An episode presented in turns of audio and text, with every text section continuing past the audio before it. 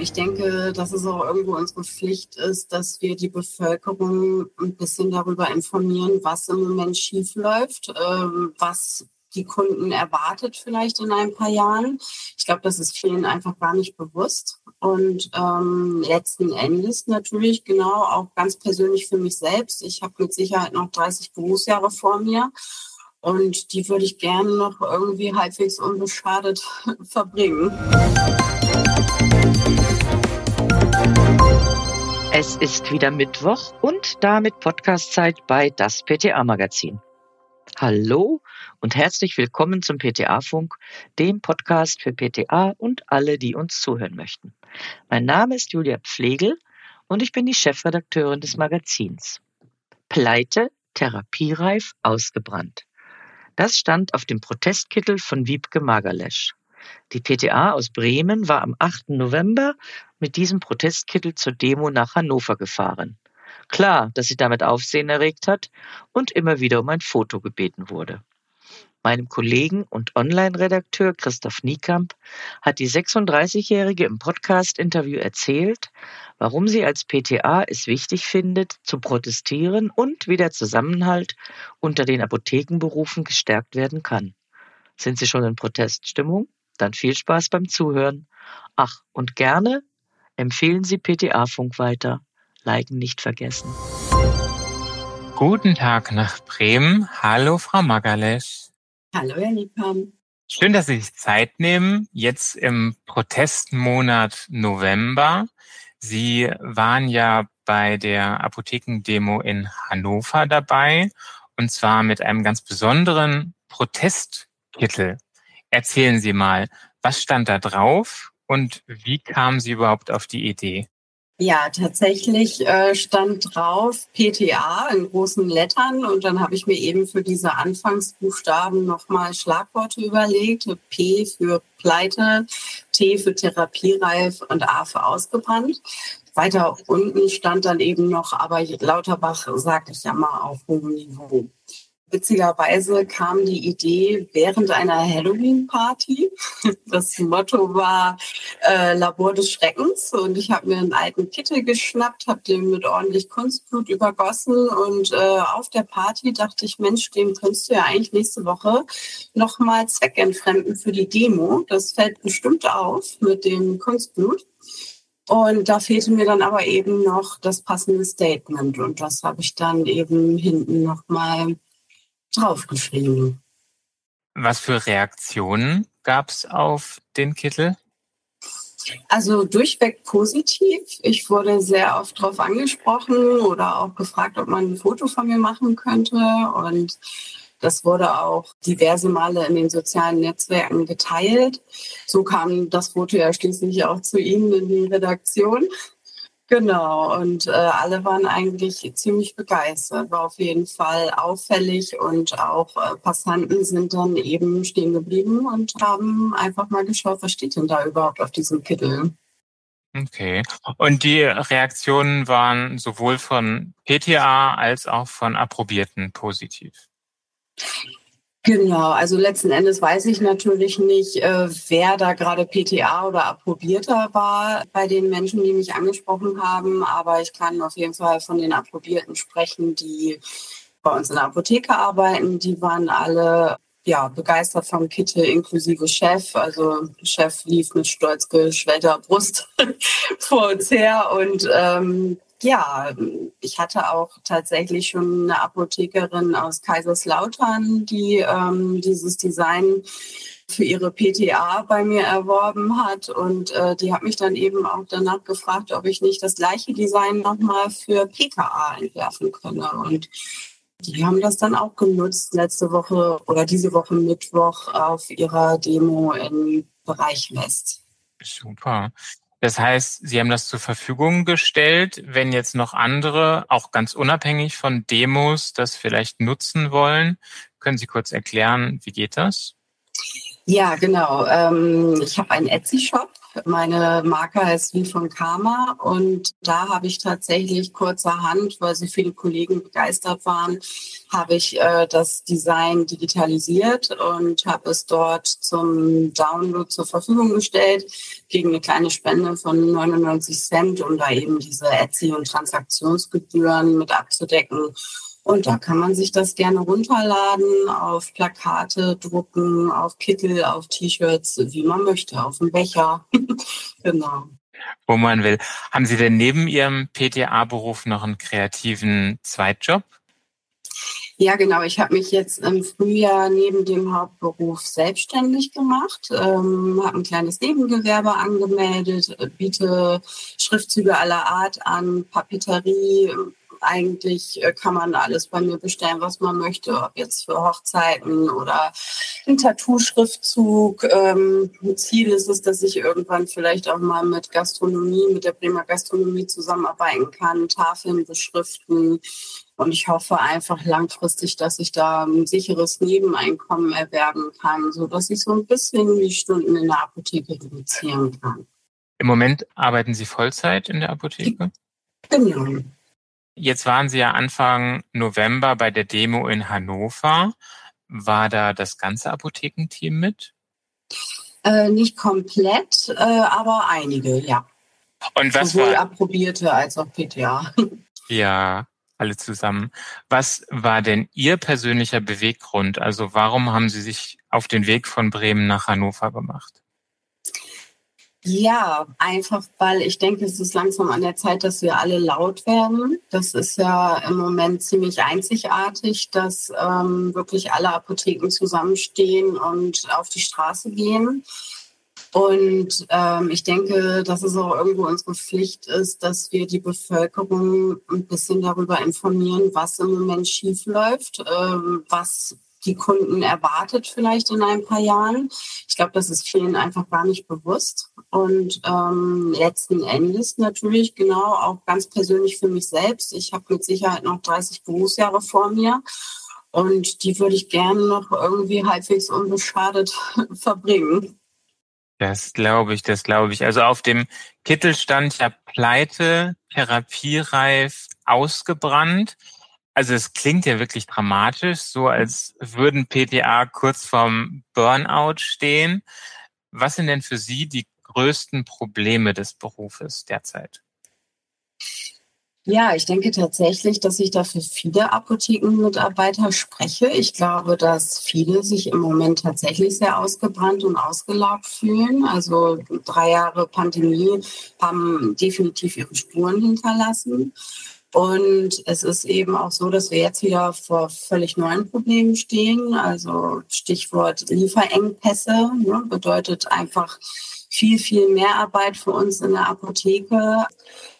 Eine Bearbeitung des Rezeptes dauert viel, viel länger als gewöhnlich, so dass eigentlich unsere eigentliche Aufgabe auf der Strecke bleibt, nämlich die Beratung des Kunden. Und das ist halt sehr, sehr schade. Und es bilden sich mittlerweile wahnsinnig lange Schlangen vor den Apotheken, eben weil alles so lange dauert.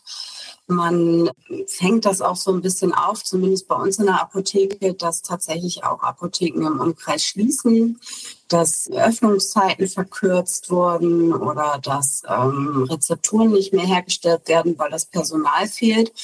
Und das fangen wir im Moment so ein bisschen auf und das fühlt sich halt an wie Fließbandarbeit, auch wenn man halt meinen sollte, wirtschaftlich gesehen ist das für uns ja ganz gut, aber man muss auch äh, die Kapazität dafür haben. Ne? Und man merkt halt einfach, was es bedeutet, denn immer mehr Apotheken schließen. Dann müssen andere das auffangen. Und ähm, hinzu kommt auch im Moment so dieser psychische Aspekt. Also der Kunde ist äh, zu Recht verärgert darüber, dass er seine Medikamente nicht bekommt. Ähm, und wir fungieren im Moment so ein bisschen als Blitzerbleiter. Ne? Wir sind das letzte Glied in der Kette und äh, bekommen dann den ganzen Frust ab, sowohl vom Kunden als auch von der MFA oder vom Arzt, wenn wir mal wieder eine Arztpraxis anrufen und sagen, Medikament XY ist nicht lieferbar, dann sind wir eben diejenigen, die den ganzen Frust irgendwie auffangen müssen. Und das ist im Moment sehr, sehr schwer. Genau. Und der Fachkräftemangel halt eben auch. Ähm, der Beruf wird immer unattraktiver. Viele Kollegen orientieren sich anderweitig und wandern zum Beispiel in die Industrie ab, was wiederum für noch mehr Fachkräftemangel sorgt. Und wir wurden ja jetzt auch von der Bundesagentur für Arbeit 2022 erstmalig als, als äh, Engpassberuf eingestuft, die PTA. Genau. Also PTA ist ein Engpassberuf und Sie haben gesagt, diese Beratung der Kundschaft bleibt so ein bisschen auf der Strecke. Warum haben Sie sich denn damals für die PTA-Ausbildung entschieden? Ja, ich würde jetzt gern so was Romantisches sagen, wie dass das mein absoluter Traumberuf war. Das wäre aber gelogen. Also tatsächlich war das bei mir damals eher aus Mangel an Alternativen. Also ich war einfach eine sehr, sehr junge Mutter, alleinerziehend mit abgebrochener Zahnarzthelferin-Ausbildung und war auf der Suche nach einem Beruf, den ich vielleicht ganz gut äh, ausüben kann mit kleinem Kind. Und ähm, damals wurde dieser Beruf auch noch sehr gut beworben, damit, dass er sich sehr gut mit Familie vereinbaren lässt. Und dann wurde mir vom Arbeitsamt auch der Beruf nahegelegt und ich habe dann tatsächlich die Ausbildung begonnen und habe dann auch während der Ausbildung festgestellt, dass eben viele Dinge mir dann doch ganz gut liegen und ähm, viele meiner Eigenschaften dafür gemacht sind, eben äh, diesen PTA-Beruf auszuüben. Ja. Okay, Sie sagen, lässt sich gut mit Familie vereinbaren. Ist das heute immer noch so?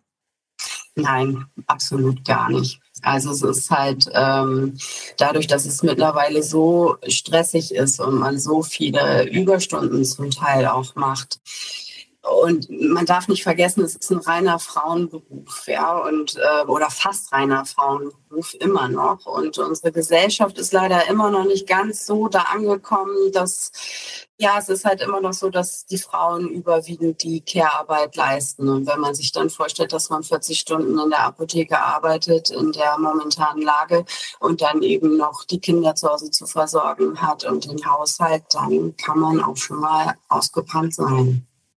Mhm, das glaube ich.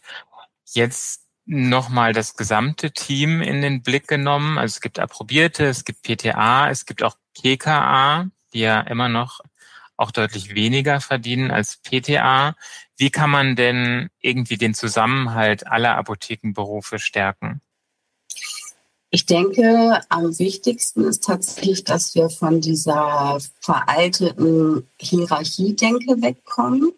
Also natürlich, eine Apotheke lässt sich nicht ohne Apotheker öffnen, das ist schon mal Fakt.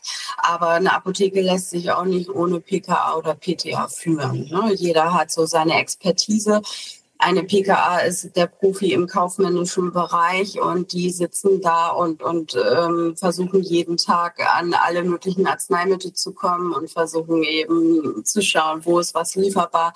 Die PTA sind die Profis, was die Rezeptur angeht.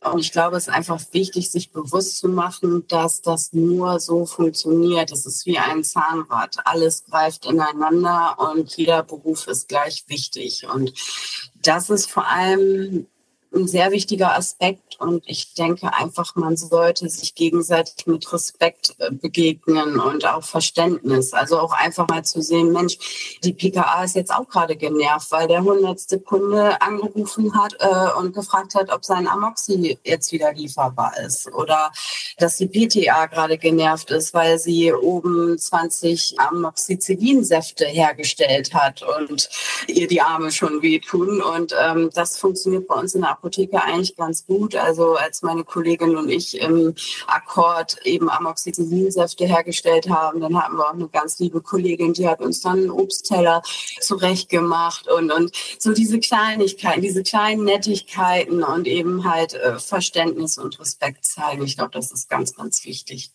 Super, ja.